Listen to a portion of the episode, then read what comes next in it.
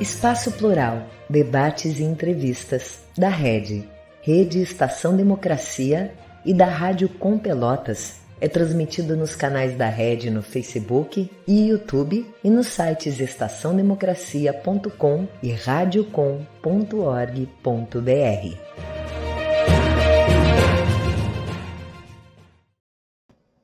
Muito boa tarde. Hoje nós vamos fazer aqui uma análise do debate ocorrido ontem à noite entre os principais candidatos à presidência da República. Isso foi um pool de emissoras liderados pela Bandeirantes. Para tanto, estão conosco Aldo Fornazieri, doutor em ciência política pela Universidade de São Paulo. Pedro Costa Júnior, cientista político e professor de Relações Internacionais, pesquisador também da Universidade de São Paulo e autor do livro Colapso ou Mito do Colapso. E completa o grupo Benedito Tadeu César, cientista político, professor aposentado da Universidade Federal do Rio Grande do Sul, ele que é diretor aqui da Rede Estação Democracia.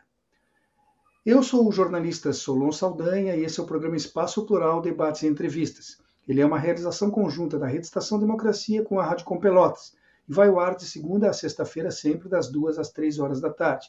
Quando você não puder nos acompanhar ao vivo, a qualquer momento que tenha disponibilidade de tempo, pode fazer isso nas páginas do Facebook ou no YouTube, porque lá permanecem os nossos vídeos à disposição.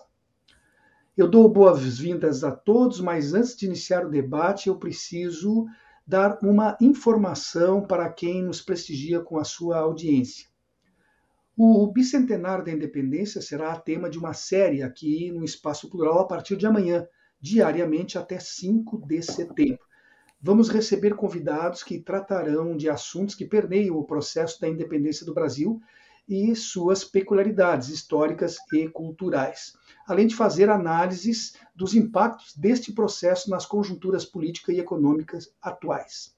Estão confirmados nomes como Lorival Holanda, André Lemes da Silva, Jaqueline Moll, Marinete Zacarias, Juremir Machado, Renato Oliveira, Fabiana Domingues, Eric Kaiser, Agemir Bavaresco, Carlos Paiva, Ivan Salomão, André Cunha, João Carlos Brum e Luiz Augusto Fischer. Os temas, por cada um deles abordados, foram baseados em livro de João Carlos Brum Torres, editado pela LPM, e que será lançado na Feira do Livro aqui em Porto Alegre este ano. E são os seguintes: amanhã, dia 30, os projetos de independência, dia 31 de agosto, jornalismo, escravidão e política na independência. 1 de setembro, o advento do capitalismo. 2 de setembro, formação da identidade do Brasil. E 5 de setembro, economia desenvolvimentista no Brasil. Isso posto, repito as boas-vindas aos convidados e começo de fato com o programa de hoje. Após a ocorrência de um debate político, o maior interesse das pessoas é em saber quem venceu. É como se fosse um ringue, uma luta, né? No caso, uma australiana, porque tinha gente à beça ontem. Antes das análises individuais sobre o desempenho de cada candidato, eu gostaria que vocês tentassem responder a esta questão de modo mais direto possível. Quem saiu vitorioso ao final do embate de ontem? Aldo, por favor, comece com você, a palavra é sua. Bom, eu digo que quem saiu melhor foi a Simone Tebet. Eu acho que não tem dúvida. Eu já tinha dito isso durante o debate e depois as pesquisas confirmaram. Quer dizer, ela foi é, incisiva, ocupou todos os espaços. Ela tentou construir a imagem de anti-bolsonarista, embora tenha tido alguma altercação com o Lula, mas no, funda no fundamental o embate dela foi contra o Bolsonaro. E ela percebeu que existe o espaço do anti-bolsonarismo, que era uma coisa que se imaginava que o Ciro iria ocupar. E, infelizmente, o Ciro não ocupou esse espaço. Acho que ele escolheu fazer uma polarização por igual entre o Lula e o Bolsonaro, e ele está com uma estratégia errada. Depois eu posso dizer por quê. Mas, para resumir, eu acho que a Simone Tebet se saiu melhor. Pedro, você concorda com a opinião do Aldo, na sua, na, na, ao seu modo de ver, quem é que saiu vitorioso ao final do debate de ontem na Bandeirantes? Concordo, concordo. É um prazer estar aqui, né, em primeiro lugar. É, o professor Aldo é uma, uma referência, está é, ao lado da, do Benedito, está com você, Solo, e está aqui no, no, espaço plural, né? que é um espaço, uh, como o próprio nome diz, né? plural de debates e, e, e muito salutar. tem se formado, é um espaço muito salutar para os nossos debates. Sem dúvida nenhuma, né? A Tebet, de certa maneira, ela surpreendeu, é muito bem treinada, você vê que tem um processo ali chamado media training muito forte, né? Ela vem de uma escola também, filha de senador, né, de um partido muito tradicional. Ela passou uma firmeza muito grande, né? ela fala com firmeza, ela escolheu um adversário, diferente do Ciro Gomes, por exemplo, poderia ocupar esse espaço, mas a estratégia do Ciro me parece equivocada desde o princípio. Né? O Ciro ele escolhe dois adversários. E, e é normal, é natural que se tenha um adversário durante a campanha e que você possa combatê-lo. Né? Embora a Simone Tebet também tenha atacado o ex-presidente Lula num determinado momento, mas desde o princípio ela focalizou em é, bater e atacar o candidato Bolsonaro, o atual presidente Bolsonaro. E ela fez isso com eficiência. E acho que ela está sendo, de certa maneira, é, premiada pelo seu desempenho. É, e ela se destacou claramente. Benedito, a sua opinião, por favor. Está sem microfone, Benedito. É, Para variar. É, a Tebet foi a, a grande revelação né, nesse debate. Não que ela não fosse conhecida, né, mas não se esperava que ela ocupasse a, a, a, posição ali de destaque, de proeminência que ocupou. Eu acho que ela foi auxiliada pela, é, pelas grosserias do Bolsonaro, né? Quer dizer, o Bolsonaro arruma inimigos, né? É, e ele catapultou a, deu a, a Tebet, a Simone Tebet, a, a oportunidade né, de é, se contrapor a ele. Né? É, e ela utilizou isso muito bem. Ela conseguiu sair, né? ela conseguiu passar a impressão de que é, faz parte de um partido impoluto, tem algumas pessoas que cometeram algumas falhas em determinados momentos, notadamente aqueles que se ligaram ao Lula e ao PT, né? É, é não, não, como ela não é um personagem relevante na, na, na, na na disputa eleitoral, né, ninguém a atacou, né, é, porque ela tem flancos. Né, é, ela posou como a grande defensora das mulheres e, e, se colocou, inclusive, como a primeira mulher presidente da República. Quer dizer, ela matou a Dilma, a Dilma nunca existiu? Como é que é isso? Né? E, é, e também passou batido né, a sua ela é, é, é, é, de uma família de latifundiários, num, num, numa região que tem grandes conflitos né, com, com, com indígenas, né, e ela é de, de, disputa de terras e tal. Né, e tudo isso, tudo isso passou batido. Eu, eu diria, eu, eu acho que vou avançando um pouco, que o Lula foi tímido, e depois eu digo por quê, na minha avaliação. Agora, excluindo o Bolsonaro, né, que depois acho que a gente vai analisar também, eu acho que quem se saiu pior, obviamente, que foi o Bolsonaro, mas depois dele foi o Ciro. Né?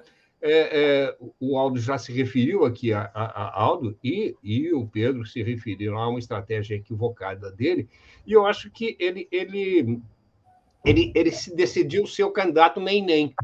Né? Quer dizer, é nem, nem Lula, nem, nem, é, nem Bolsonaro. Né? E com isso ele fica nem também, né? então fica nem, nem, nem. porque não é nada. Né? E, bom, mas é, acho que por, por, hora, por hora é isso. Bom, ontem participaram os seis candidatos com melhor desempenho até agora nas pesquisas eleitorais, mas se pode, de certa forma, fazer uma divisão desses seis em três blocos. Né? Os dois uh, favoritos, que são Lula e Bolsonaro, os dois postulantes à terceira via, o Ciro e a Tabet, que enfim, ocupam a segunda, a terceira e a quarta posição, e dois meramente coadjuvantes, que são o Luiz Felipe e a Soraya. Então, vamos tentar analisar, seguindo essas fatias, né? Eu queria então que vocês iniciassem avaliando se o Novo e a União Brasil conseguiram algo mais, além de marcar presença. Aldo, por favor. Eu acho que o, a, a, União Brasil ela tem pouco espaço, até pela Soraya, porque é inexperiente, ela tem pouca versatilidade política e tudo mais e tal. Agora, o Novo tem algo a dizer, ele tem um certo protagonismo na política brasileira pelas teses que o Novo defende. Né? Quer dizer, então, são teses de mercado, são teses que, em grande medida, eles é, atacam não só o problema da corrupção, eu acho que o problema da corrupção voltou a ser um cargo forte da campanha, ontem, é, é, dessa campanha, né, a partir de ontem. É, eu não esperava isso, né, mas tudo indica que a, corrupção vai ser um tema muito incisivo, muito, muito significativo na campanha, mas o novo ele também trabalha muito a questão do, do gasto público, do custo do Estado, do custo da democracia e assim por diante. E é uma tese que tem relevância, principalmente considerando que no Brasil, de fato, a máquina pública é muito custosa. Então, eu acho que o novo pode ocupar um espaço no debate político. Não acredito que irá ter um grande desempenho nas intenções de voto, mas pela pela temática política, penso que o Novo ocupará um espaço na campanha. Você pensa isso sobre União Brasil e o Novo, Pedro? É, eu penso que a participação desses dois menores, né, digamos assim, foi uma participação deplorável. Quer dizer, é, eles não, na verdade, eles não têm um projeto, né, para apresentar para o Brasil. Né, é um projeto assim, digamos, claramente da elite do atraso. Ah, como diz o Gessé Souza, né, é o projeto mais raso de todos. Né? De qualquer maneira, é, o, quando se apresenta, quer dizer, o, o, candidato do novo, ele mostra exatamente isso que o professor Aldo está dizendo. Né? É, ele, ele mostra o ódio dessas elites a qualquer forma de Estado. É, é, de certa maneira, é importante falar. É, ao mesmo tempo que deixa o debate um pouco engessado, um pouco longo, é, difícil para é, monótono, né, para a audiência acompanhar o debate inteiro, quer dizer, coloca uma interrogação se esses dois candidatos fazem sentidos, fazem sentido de estar tá lá, porque aí, quer dizer, seria outro dinâmica, ao mesmo tempo também é, não se sabia se Lula e Bolsonaro se fariam presentes, então esses dois teriam que estar de alguma maneira, então é, fica uma situação, porque esse debate tem uma peculiaridade, né, porque desde, de, de, pelo menos de Fernando Henrique, é, o, o, líder das pesquisas ele não costuma ir no, no, nesses primeiros debates, né, nos debates do primeiro turno, mas é, acontece que o líder da, das pesquisas é, é, sempre o presidente da República, né? É, digamos assim, quem está defendendo o cinturão é o dono do cinturão. Dessa vez, o presidente da República não é o líder das pesquisas, e o líder das pesquisas não é o presidente. Então, acabou que foi Lula e Bolsonaro. Então, a existência desses próprios dois nanicos deixou de ter sentido no debate por si só. E mostra todo o, o despreparo é, do Felipe Dávila, também que mostra todos os interesses, né? um sujeito que é genro é, do Abílio Diniz, né? que também mostra, apesar de, do discurso, eu concordo com o Aldo, do, do, apelo do novo, né? o novo em termos de resultado eleitoral é muito irrelevante. Né? Ele parecia mais um cabo eleitoral do governador de Minas Gerais do que qualquer outra coisa, né? mostrando uma prefeitura e um governo relevante que eles têm, não tem muito mais do que mostrar em termos de resultado eleitoral. E a candidata é, Soraya Tronic, né, completamente perdida, né, fruto dessa é, onda que foi as eleições de 2018, né, um passado, uh, uma empresária de, de, de, de, uma rede de motéis e, e de idiomas, né, não, não tem nada para oferecer, e acho que deixou isso muito claro também, é, essa falta também de, de, propostas e qualquer coisa desse tipo, né. Eu acho que o grande questionamento é se eles deveriam estar lá no debate. Justamente sobre isso eu queria saber de ti, Benedito. Se nós não tivéssemos o Luiz Felipe e a Soraya ontem, não, não, não teríamos provavelmente um debate muito mais frutífero em termos de expectativa e resultados se fossem apenas Lula, Bolsonaro, Ciro e Tabet? Não, eu, eu não tenho dúvida, entende? Né? Porque cada um deles teria mais tempo para expor as suas, as suas propostas, as suas ideias. Ontem nós tivemos um debate que quase a maior parte do tempo ficou iluminando para trás, né? É como se fosse um carro com um farol para trás, tá? Quer dizer, o que, que qualquer um desses candidatos vão fazer, farão para frente, quais são as propostas, foram um pouco, muito pouco discutidas. Até porque o formato do, né, desses debates aqui no Brasil, com tanta gente e com Veja, às vezes o tempo para a formulação da pergunta era menor do que da resposta. né? então, se você demora tanto para fazer uma pergunta, a resposta tem que ser muitas vezes maior, né? E, e, e não pode ser, né? pelo formato que se tem. Os dois candidatos nanicos, né? aliás, são, são quatro nanicos, né? Tá? Mas, vamos dizer, de partidos danicos, né? eles é, é, é, são meio candidatos de, de uma tecla única, né? Eles se colocam um, é, é, se você liquidar o Estado, está tudo resolvido. E o outro, a outra, né, é que se você a proposta dela né, é uma proposta que, como Lula falou, tem 30 anos, nunca ninguém deu muita importância para ela, né, e ela coloca como uma grande novidade que vai resolver todos os problemas, né, que é a história do imposto único. Tá? É, então, é, é, é, eu acho que eles mais atrapalham do que ajudam. Né? É, e não tem, inclusive, uma coisa que tinha nas eleições anteriores, que é a figura folclórica, né? É, que dava um tom, inclusive, divertido ao debate. A, a Solange, né? é isso, a candidata do, do, do, do Brasil, do União Brasil, ela tem uma postura, inclusive, se a gente for fazer aqui uma análise de postura, né?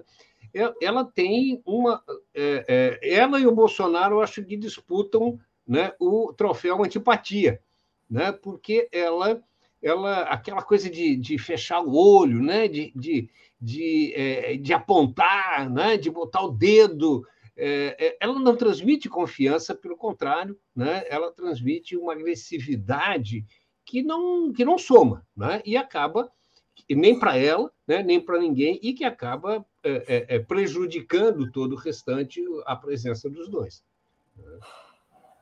É, a Soraya, inclusive, quando era candidato ao Senado, toda a campanha dela ela se apresentava como a senadora de Bolsonaro. Né? É, eu queria saber de você se o desempenho de ontem não está apontando para uma. Agora, partindo para o segundo bloco, o bloco dos candidatos intermediários, se o resultado de ontem, não só ele, não está apontando para uma inversão de expectativa. O Ciro, que sempre foi o número 3, cair para a quarta posição e a Simone uh, vir a ocupar o lugar dele. O que tu acha disso, Pedro?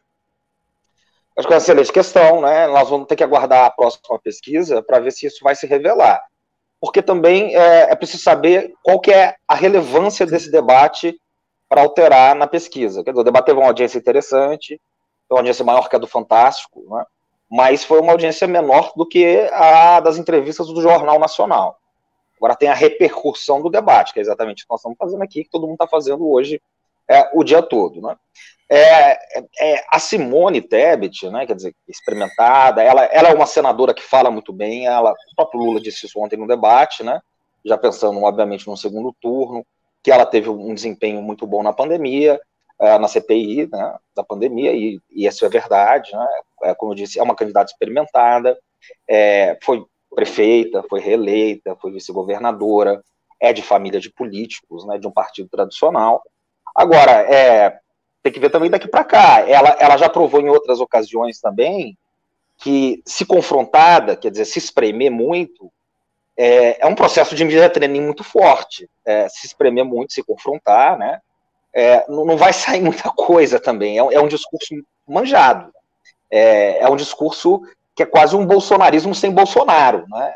Apoiou é, o, o, processo de derrubada da, da presidente, da ex-presidente Dilma, é, teve, teve todas, como disse aí é, muito bem anteriormente, é, como se o partido dela ela, né, fosse livre de corrupção, e tudo isso. Ela não resiste, penso eu, a um confronto mais direto. Né?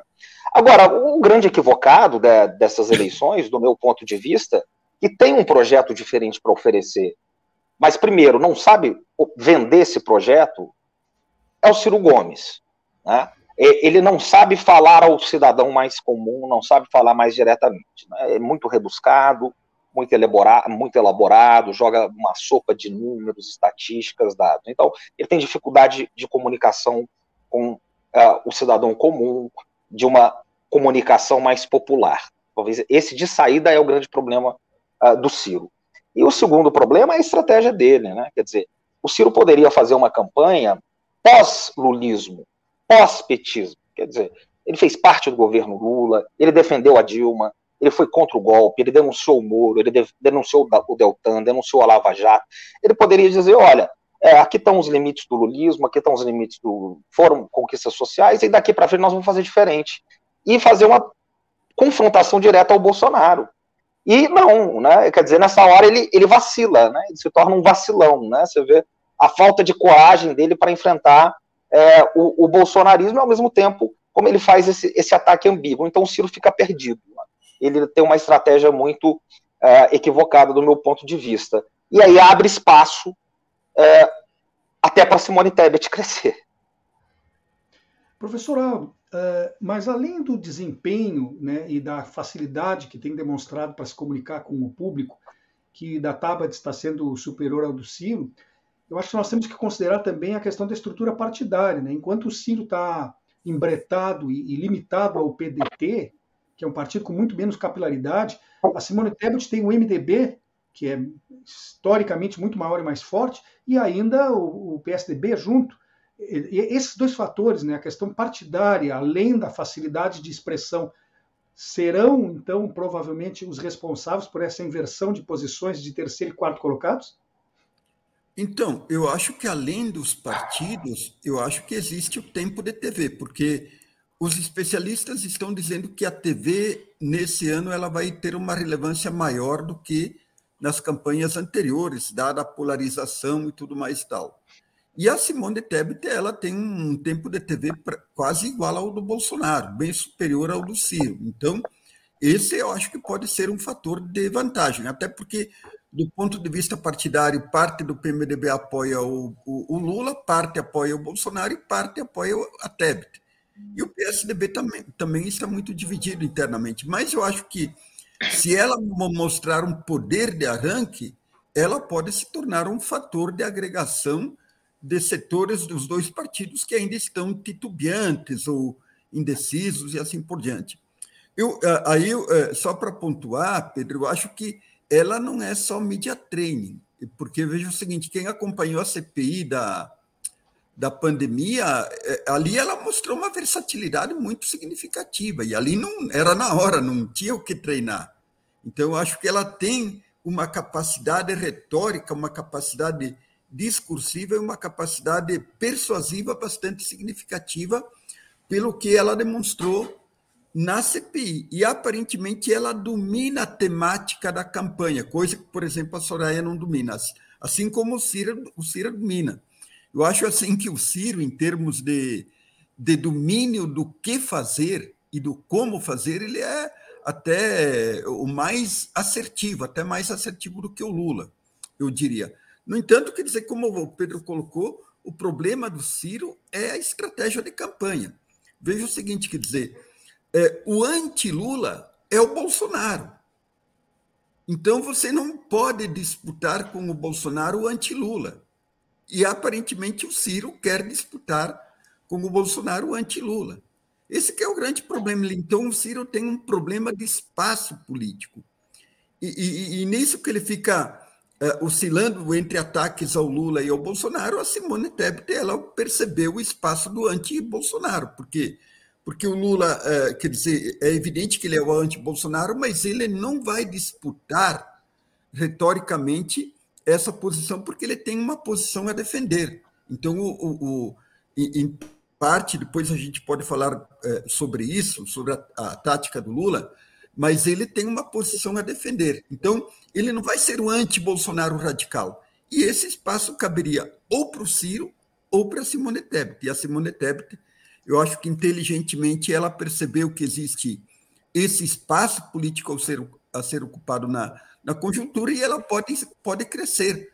Porque veja o seguinte, quer dizer, o Ciro eh, ele teria duas formas de crescer. Uma, se ele fizesse essa campanha que o Pedro indicou, né, que é o pós, o pós esse momento, pós Lula, um, uma nova etapa do desenvolvimento do Brasil e assim por diante, né? E se ele é, fosse exatamente o anti-Bolsonaro. Quer dizer, se ele fosse atacar o Bolsonaro com mais eficiência do que o Lula ataca o Bolsonaro, porque o Lula, em parte, não, não pode colocar essa questão no centro da sua campanha. Então, é, é isso que a Simone percebeu.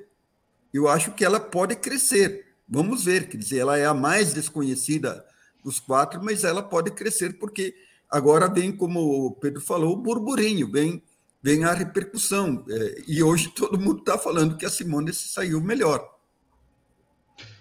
Uh, Benedito, o, tanto o Aldo como o Pedro, os dois professores, ressaltaram, de certa forma, que o Ciro tem propostas, mas não sabe vender o seu peixe. Ele não sabe se posicionar dentro de uma campanha de uma forma que lhe seja favorável. Mas essa já é a quarta campanha que ele faz e ainda não aprendeu. E, e será que não há uma fixação do, do, do, Ciro em combater o Lula? Parece que o objetivo dele é sempre ser, como disse agora mesmo o, o professor Aldo, o, o anti-Lula, que é um papel que o Bolsonaro sim desempenhou com muita, muita propriedade esses últimos anos. Uh, o Ciro precisa passar por um psiquiatra antes de concorrer outra vez, ou, ou Benedito? Olha, eu acho que é uma conjunção de fatores, né? É, é, tu lembras aí uma questão é, psicológica, né? Eu acho que tem uma parte da questão passa por aí, né? O Ciro tem um ressentimento muito grande. Né? Ele sempre se julgou o, o, que deveria ser o escolhido, porque ele, ele tem um ego muito grande, né? ele acha que ele, é, é, na, na, na, impossibilidade do Lula ser candidato na eleição passada, né? ele deveria ter sido ungido né? pelo PT, pelo Lula, pelas esquerdas. Não foi, né? e isso explica a sua ida a Paris no segundo turno, né? ou pelo menos parte da explicação. É, além disso, eu acho que o Ciro tem. É, é, ele não sabe medir o seu tamanho. Né? É, veja, ele, ele é um candidato de um partido pequeno, né, que tem presença no Rio Grande do Sul e é, no Rio de Janeiro, mas que não é mais o, né, o PDT é, é, brisolista que na primeira eleição de 89, no Rio Grande do Sul, teve 60% dos votos, né, transferiu todos esses votos para o Lula no segundo turno, né, teve é, uma votação importante no Rio. Né, é, isso não vai se repetir agora. Né, e o, o, o Ciro é um sujeito que tem reconhecidamente uma competência administrativa. Né? Então, ele poderia ser um excelente ministro. Ele, ele, ele, a passagem dele pelo Ministério do Desenvolvimento Regional, no governo Lula, primeiro governo do Lula, é, apesar de não, não, não, não ter é, se estendido durante todo o período, foi muito, muito profícua. Tá? É, né, as pessoas que trabalhavam com ele reconheciam a, a capacidade de liderança dele, de, de, de, de, implementar e de, e de gerar propostas. Né? Então, ele seria um excelente é, é, é, ministro, né? mas ele não se contenta com isso. Tá? E, então, ele não sabe né, medir o seu tamanho. Tá? E, e, e, acaba se tornando messiânico. Né? Quer dizer, eu vou fazer, eu vou acontecer. É, é, e eu sempre uso a expressão do, do Noel Rosa. Né? Tá bom, companheiro, e com que roupa você faz isso? Né? Com que roupa eu vou? Tá? Porque é, é, você precisa ter base partidária, você precisa ter base parlamentar, né? Não adianta falar bonito. O, o, o, o Ciro tem uma postura no debate né, muito boa. Né? E então ele e Tebet aí se é, é, rivalizam né, nessa, nessa postura assim, de, de quem sai melhor na foto. Tá? Mas o Pedro e o Aldo têm razão, né? ele não fala para as grandes massas. Né? Agora, ele consegue, veja, né? a coisa de iluminar para trás, né? o Ciro também fez isso. Né? Apesar de ele ter bons, boas propostas, ele não trabalhou as suas propostas, ele ficou batendo na história do, do, do SPC, né? nem a proposta lá do, do, dos juros e tal, ele não, não trabalhou, e ele fica falando do Ceará, ele fica falando Bom, ele governou o Ceará por dois anos. Tá? O Ciro, o Ciro foi, foi é, é, renunciou a todos os seus cargos. Ele nunca cumpriu um mandato. É um pouco o Jânio Quadros. É o Jânio Quadros né, de hoje. Agora, a, a, a Tebet, eu acho que ela pode crescer, mas eu lembraria, Aldo, a, a, o desempenho do Ulisses Guimarães, né, pós-constituinte. Tá? Quer dizer, o, o MDB não é, na época PMDB, né, não é um partido de que, que tem um projeto né, de conquistar presidente da República. Quer dizer, ele é meio que uma federação né, de, de oligarquias estaduais né, que investe muito em ter é, é, é, uma maioria parlamentar. Né? Isso é suficiente para ele, né? É, porque ele consegue controlar parte do orçamento e tal. Né? E, e, e garantir a reeleição dos seus, dos seus membros. Né? E, é, e, isso, é, isso enfraquece a candidatura a presidente da República. Óbvio que ela tem muito mais é, estrutura partidária do que, do que o Ciro.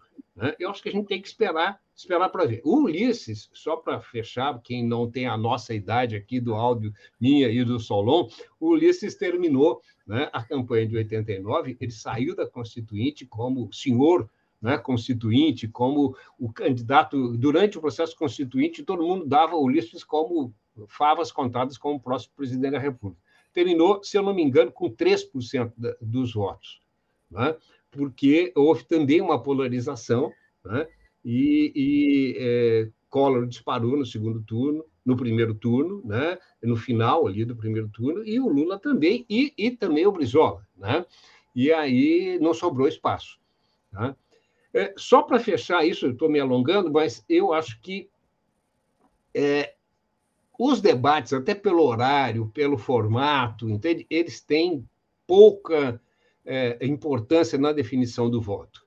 Tá? Óbvio, e Oro tem razão, que o mimimi pós né, é, debate é importante, e a Simone sai, sai com essa com essa é é, é, é, é, com esse lastro, tá? Mas quem acompanha debate é quem já tem os seus votos definidos, a sua posição definida, né? E, e, e vai lá só para confirmar se o seu candidato está saindo bem ou não.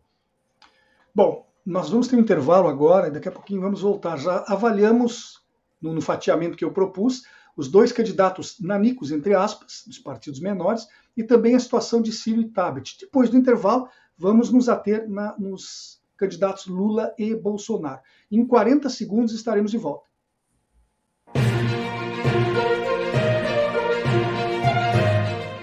Espaço Plural, debates e entrevistas da Rede Rede Estação Democracia e da Rádio Com Pelotas, conta com apoio da ADURG Sindical, Sindicato Intermunicipal dos Professores de Instituições Federais de Ensino Superior do Rio Grande do Sul, CUT-RS, Central Única dos Trabalhadores do Rio Grande do Sul, e da Cressol, Cooperativa de Crédito. A Rede Estação Democracia é a voz do Comitê em Defesa da Democracia e do Estado Democrático de Direito. Estamos de volta com o programa Espaço Plural, debates e entrevistas. Ele é uma realização conjunta da Rede Estação Democracia e da Rádio Com Pelotas, contando também com 22 parceiros entre emissoras de rádio e web TVs, que retransmitem ou transmitem o nosso programa. Quando você não puder acompanhar ao vivo, de segunda a sexta, das duas às três da tarde, pode fazer isso vendo os nossos vídeos que ficam no YouTube e no Facebook à disposição, em qualquer lugar que você tenha disponível. Hoje estamos tratando aqui de fazer uma análise do debate entre os principais candidatos à presidência da República, ocorrido ontem em voo liderado pela rede Bandeirantes. Estão conosco Aldo Fornazieri, doutor em ciência política pela Universidade de São Paulo. Pedro Costa Júnior, cientista político e professor de Relações Internacionais, pesquisador da USP e autor do livro Colapso ou Mito do Colapso. E ainda Benedito Tadeu César, cientista político, professor aposentado pela Universidade Federal do Rio Grande do Sul e diretor da rede Estação Democracia. Professor Aldo, o Lula do PT e o Bolsonaro do PL dificilmente tiram votos um do outro. A gente sabe que ambos têm uma fatia muito fiel e já definida do eleitorado. Então eles ficam disputando os indecisos e talvez votos que por enquanto estão sendo destinados a terceiros. Considerando isso e o debate de ontem, o senhor acredita que um dos dois ou ambos chegaram a ter algum sucesso nisso? Então, eu acho que não. Eu acho que o Lula foi bem diferente daquilo que ele foi na entrevista do Jornal Nacional. Ele foi bastante titubeante, não enfrentou de forma adequada a questão da corrupção, que foi o ataque central que o Bolsonaro desferiu contra ele, e também eu acho que ele não respondeu com eficácia o problema do Auxílio Brasil, do, do auxílio emergencial. É, eu acho que ele ficou na defensiva nesse ponto aí.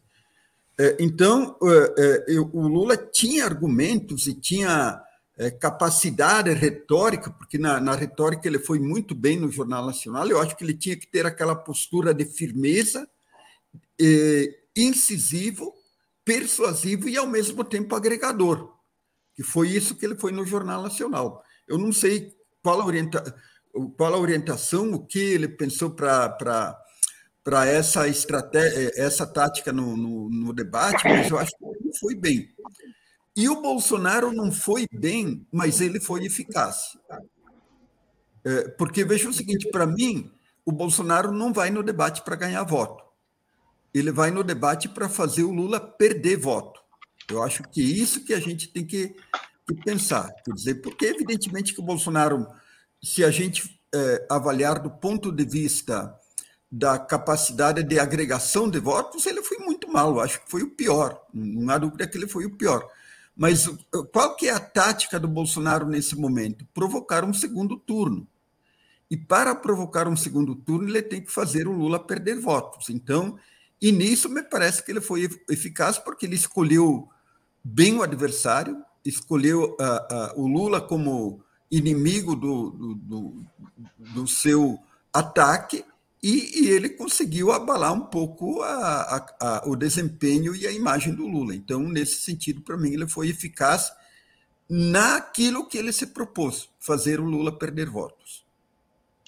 Pedro, o professor Aldo acaba de, de, opinar dizendo que na entrevista concedida ao Jornal Nacional, o Lula foi muito melhor do que, em termos de desempenho, do que ontem uh, no debate. Você concordaria comigo que o Lula parece ser muito melhor como orador ou quando é entrevistado do que os momentos em que ele precisa debater, já espremido pelo tempo e por circunstâncias, como a ordem das perguntas, os adversários, os temas que são propostos não por ele? Ele é muito melhor nesses dois casos, como orador e entrevistado, na tua opinião? Ah, eu, eu, eu concordo discordando. Acho que o Lula é bom de debate também é, embora é, o debate de ontem ele tenha ficado aquém da capacidade dele, claramente. Né? É, o, ele não enfrentou os principais problemas, quer dizer, é, nesse embate direto com o Bolsonaro, acho que o professor é, Aldo foi muito bem, o Bolsonaro ele foi eficaz, né? porque a estratégia dos dois foram distintas. Né? O que, que o Bolsonaro faz? O Bolsonaro ele prega para convertido. E, ao mesmo tempo, ele dá alimento para a militância dele. Ele, uh, quer dizer, ele tem senhas, né? Ele tem apitos de cachorro, né? Quer dizer, quando ele fala, é, na, na, fala final, ele começa dizendo Deus, pátria, família, liberdade. Quer dizer, ele, ele, ele tem, é, é isso, senhas, apitos, né? Ele fala, quer dizer, eu sou contra o aborto, é, a, a coisa da corrupção atacando o PT, depois ele joga toda aquela pauta é, supostamente ali de relações internacionais, dos vizinhos, é, supostamente comunistas, que supostamente estão mal das. Enfim.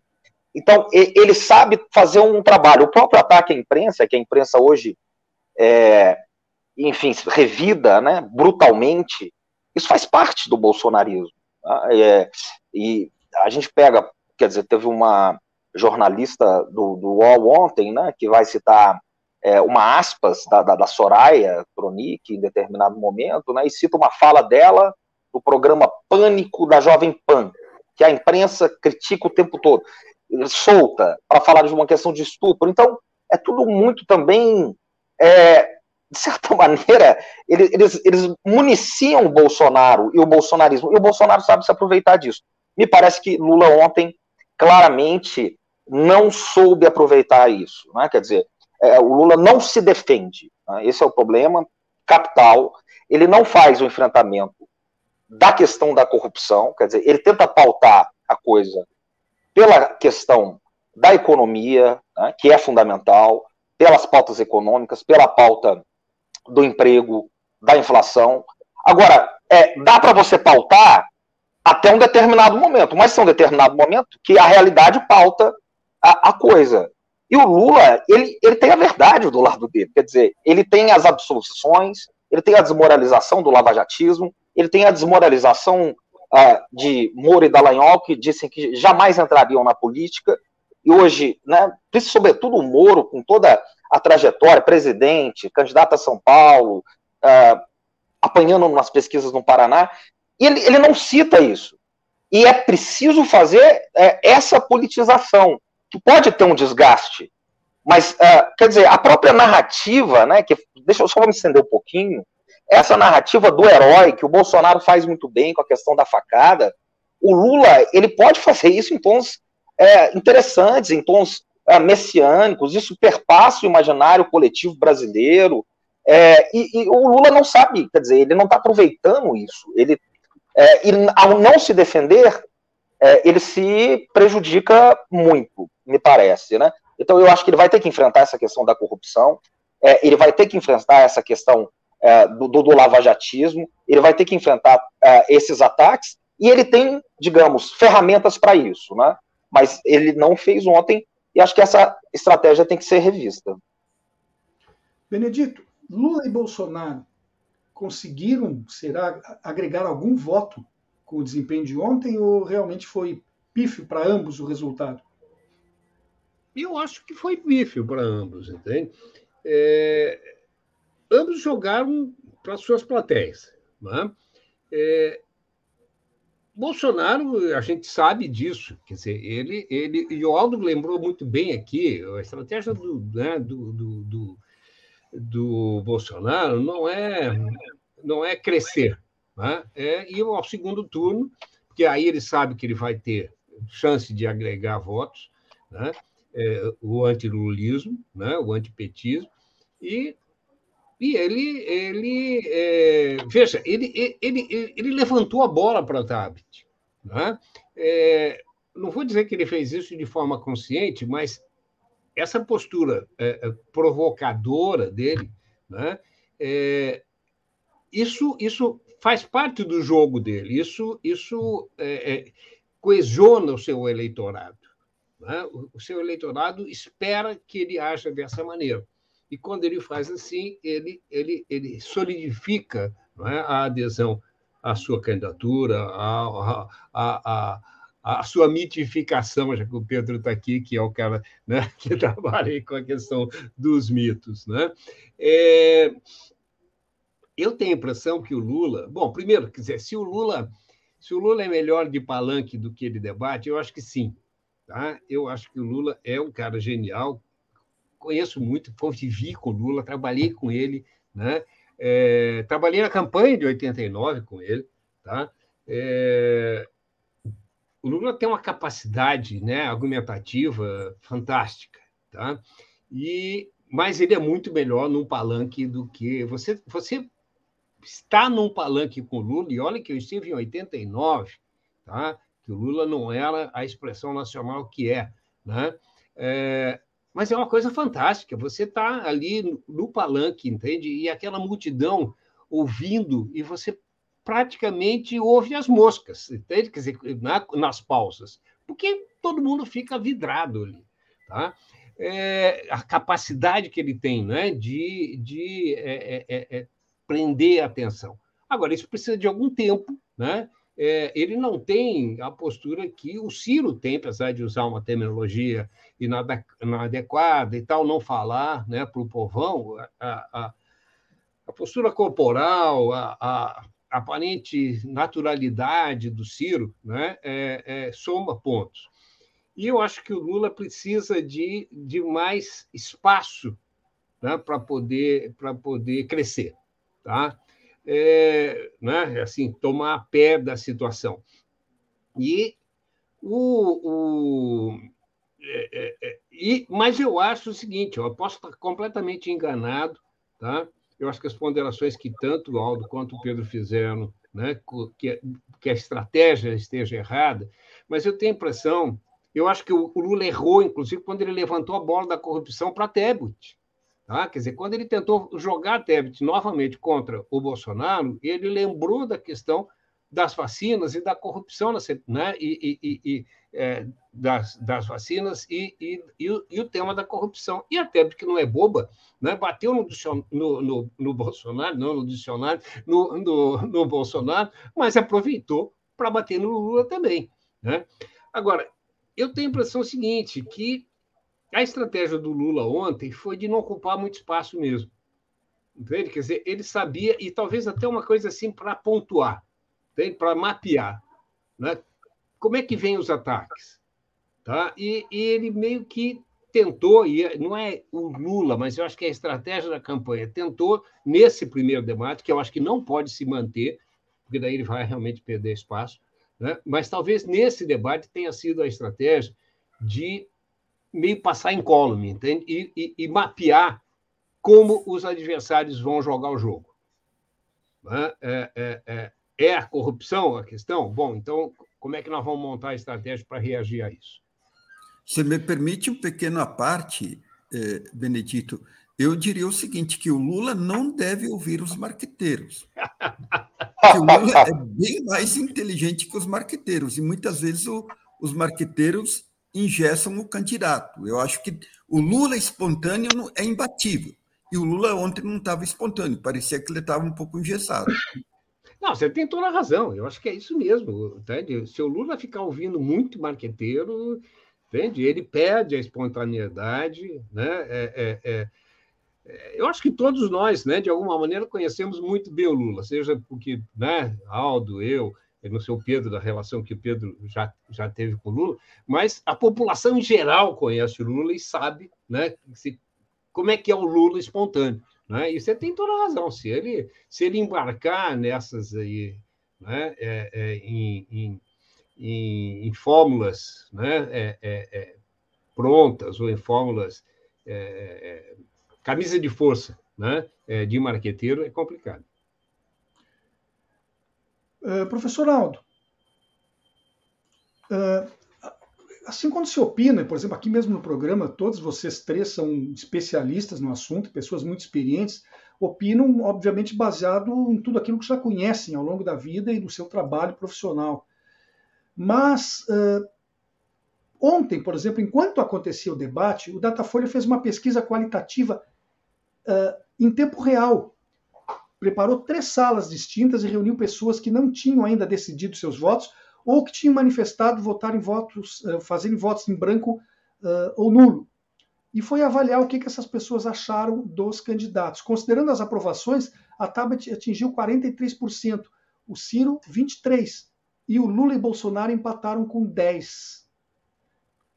Essa impressão, então, das pessoas comuns, de certa forma, uh, evidencia o acerto de vocês nas observações feitas? Realmente é, é muito nítido o resultado do que ontem aconteceu, professor Aldo? Eu acho que é. Eu, inclusive, durante o debate, eu, eu, fiz um post no meu Facebook, eu colocando lá: se alguém está vencendo o debate, é a Simone Tebet. Eu acho que, é, porque isso era límpido, digamos assim, a partir da metade do debate, me parecia claro que quem estava tendo melhor desempenho era a Simone Tebet. Evidentemente que, se você faz essa apuração com critérios científicos, como a o Datafolha uh, vinha fazendo, bem melhor, é, é, é bem mais crível e, e, e, tem mais credibilidade do que uma impressão uh, de uma pessoa só. Né? Então, eu acho que uh, esses dados da, da, da, Folha de São Paulo evidenciam uma coisa que era mais ou menos sensível, mais ou menos perceptível para qualquer pessoa mediana que assistisse o debate.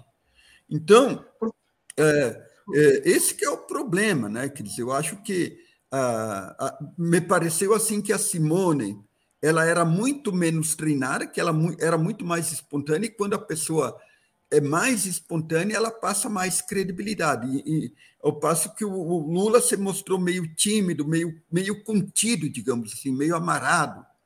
E, e nós, é, eu, eu não tenho uma relação direta pessoal com o Lula, mas nós sabemos que quantas vezes nós assistimos o Lula falar numa assembleia, num sindicato e assim por diante.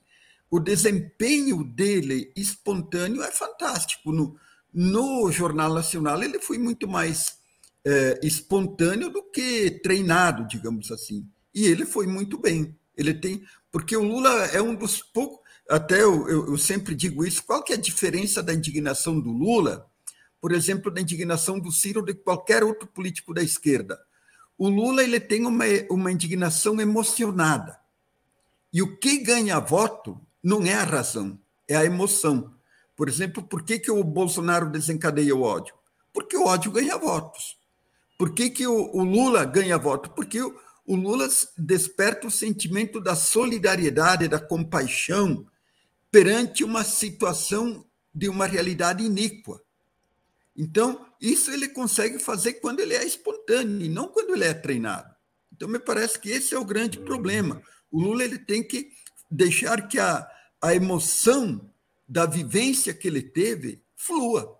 Porque o Lula é, ele, ele, ele tem o domínio do palco pela vivência histórica, enquanto que um outro grande ator que consegue emocionar é aquele que tem aquele que domina a arte cênica, que eu acho que os políticos brasileiros não são treinados para isso. Então, o Lula tem esse privilégio. Então, ele deveria usar esse privilégio que ele tem naturalmente.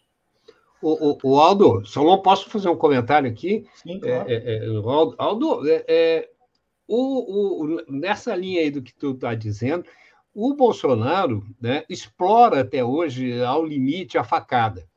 Né? É. A todo momento ele relembra isso. Quer dizer, o Lula é um sujeito que foi martirizado, ficou preso 500, 600 e tantos dias. Pois é. E ele não explora isso. Não explora, é pelo contrário. Porque ele, ele, ele pode, se, ele pode explorar a vitimização positivamente. Exatamente. Ele foi um injustiçado. Sim. E né? quando você explora a questão do injustiçado, você desperta uma simpatia, uma empatia, uma solidariedade. Ah, isso mesmo. Professor Pedro, desculpe, Benedito. Uh, professor Pedro, a, a, mesma pesquisa qualitativa de ontem, feita pelo Datafolha, apontou também as desaprovações. Bolsonaro teve 51% de votos contra o seu desempenho, Lula 21%. Soraya foi a terceira com 14%. Mas essa diferença de 51 para 21, que o Lula, enfim, sai vencendo em relação a Bolsonaro, uh, tem que ser considerada em vista de que forma, uh, professor Pedro? Olha, eu não poderia concordar mais com o diálogo anterior aí. Né? Quer dizer, é, parece que o que me falta é alguma assessoria mais próxima do presidente Lula. É, por exemplo, eu tenho aqui atrás o livro do Guimarães Rosa, O Grande Sertão Veredas. Né? É, é essa coisa, eu vou insistir nisso, né? É, o Lula, é, o Brasil é um país católico, né? agora evangélico, quer dizer, mas é um país cristão. É um país que tem nas suas raízes o sebastianismo. Você tem heróis, quer dizer, quando você pega Canudos, né? você pega Euclides da Cunha, né? Grande Sertão Veredas, os Sertões, é, você pega a Padre Cícero, quer dizer, é, você pega é, a, história, a própria história de Canudos, enfim. É, o Lula tem essa história, que é exatamente isso que eu, eu jogava lá atrás, né, que foi é, debatido aqui.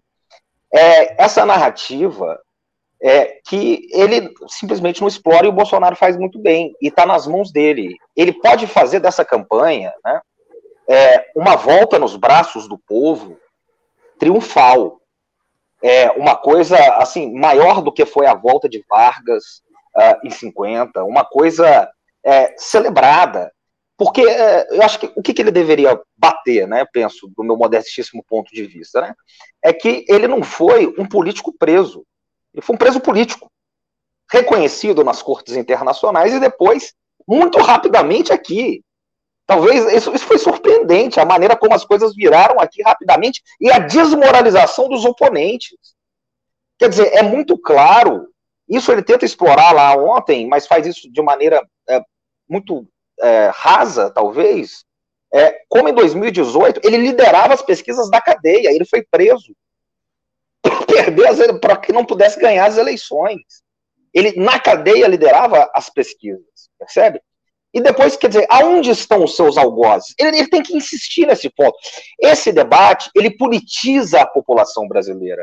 É um debate de longo prazo, é um debate que tem que ser feito, não pode ser evitado. Quer dizer, mais uma vez, o Lula está com a faca e o queijo na mão, né? mas ele está fazendo a estratégia de jogar parado. Quer dizer, é, pa parece o Palmeiras do Abel Ferreira aí, né? o Brasil de 94. É ganha, é, que ganha, mas não encanta. Né? Ele está jogando com uma ampla vantagem e acha que isso é suficiente. Mas, mas eu acho que, assim, é, sobretudo, a, os progressistas, a esquerda democrática, que sofreu tanto nos últimos tempos, e espera isso do Lula, e o Lula pode dar isso ao povo, que é uma seleção do Tele de 82. Quer dizer, o Lula pode voltar e pode encantar. E o caminho disso, me parece que é exatamente o que o Lula está fazendo. Ele é o único que tem a capacidade de fazer isso, é, digamos, vindo do coração. Né? Como o Guimarães fala, é fazer essa. Ele tem essa trajetória. Ele tem que expor essa trajetória. E essa trajetória é só dele. Né? Quer dizer, o grande problema do Ciro Gomes, que tem um projeto realmente decente para o Brasil, é ter nascido na época do Lula. Ninguém que nasceu junto com o Lula tem capacidade de brilhar mais que ele. Ele só tem que ter, é, é, me parece, é, esse espaço nesse momento. E, e, e só depende disso, né? É, é, sair dessas amarras, né? Eu acho que esse é o ponto chave daqui para frente, né? Para ele, ele tem que jogar solto. E aí é, é um abraço. Olha, o nosso tempo se foi, mas eu tinha aqui uma pergunta ainda bastante importante que vou arriscar fazer para o Benedito, cobrando dele que responda em dois minutos. Né? Infelizmente, hoje é ele a vítima dessa situação. Um terceiro ponto que foi levantado pelas pesquisas Datafolha ontem, o Benedito, foi que 67% das pessoas que estiveram participando dela disseram que mudaram a sua opinião em relação ao voto ao acompanhar a, o debate. Ou seja, aqueles que iam votar em branco ou nulo talvez não façam mais isso. E os que estavam indecisos podem ter se decidido. Dois em cada três dos presentes. Uma leitura final. O que, que isso pode nos apontar em dois minutos? Olha, isso pode, pode decidir a eleição se tem ou não segundo turno. Né? É, esse, esse, essa parcela do eleitorado muito pequena, né? Tá? Quer dizer, você tem mais de 70%, 80% do eleitorado que já definiu seu voto. Você tem 70% dos eleitores do Lula e do, e do Bolsonaro que diz que não muda o voto. Né? É, e que eu acredito que não tenham mudado por causa do desempenho de nenhum dos dois ontem. Né? Então, esse eleitorado que que né, estava ainda é, é, sem definição, bom, se você tem ali 3, 5% deles, 10% deles que dizem que vão votar, quer dizer, isso pode dar uma diferença aí, o que de 5% aí, mas que, obviamente, se dividirão, né? não, não, não, irão para um candidato só. Né? Então, isso pode, de repente, é, é impedir né, que, ou, ou provocar, de fato, a decisão para o segundo turno, dependendo para que lado eles, eles tendem. Se tenderem para Tebet, né, a maioria deles, pode ser que, que inviabilize a vitória do Lula no primeiro turno. Muito bem, o nosso programa está chegando ao final. O tempo se foi. Hoje nós estivemos aqui tratando de uma análise do debate dos candidatos à presidência da República, ontem na Rede Bandeirantes, que liderou um pool de emissoras e e também pessoal da internet. Para tanto, nós contamos aqui com a presença do professor Aldo Fornazieri, doutor em ciência política pela Universidade de São Paulo. Também Pedro Costa Júnior, cientista político e professor de relações internacionais na USP, autor do livro Colapso ou Mito do Colapso. E Benedito Tadeu César, cientista político, professor aposentado da URGS e diretor aqui da Rede Estação Democracia. Agradeço a todos os três pela presença, muito obrigado, esperamos contar com outras participações aí ao longo do processo eleitoral e também depois dele, obviamente. E antes de encerrarmos, eu quero lembrar a todas e a todos que a Rede tem um programa matinal que faz análise crítica das notícias do dia. O Bom Dia Democracia é apresentado de segunda a sexta, das 8 às 9 da manhã, por Paulo Tini e Bapton Leão. Para finalizar, agradeço pelo prestígio que nos é concedido pela audiência, que está nos acompanhando nesse momento, e agradeço a todas e a todos desejando uma boa segunda-feira.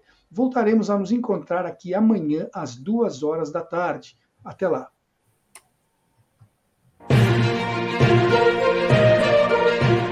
Espaço Plural é exibido pelas redes sociais dos seguintes parceiros: Rede Soberania, Jornal Brasil de Fato RS, Coletivo, Vale do Mampituba, Rádio Ferrabras FM de Sapiranga, Coalizão do Movimento contra a Discriminação Social, Coletivo Pão com Ovo, Jornal Brasil Popular e TV Caxias em sua página no Facebook e pelo canal 14 da NET Claro. Jornal Já Porto Alegre, Portal Litoral Norte RS e Terra Livre Rádio Web de Ulha Negra. Passo de Torres TV e para Desporto TV em seus canais no YouTube. Espaço Plural pode ser acompanhado também nas páginas da CUT-RS e do Sindicato dos Jornalistas Profissionais do Rio Grande do Sul.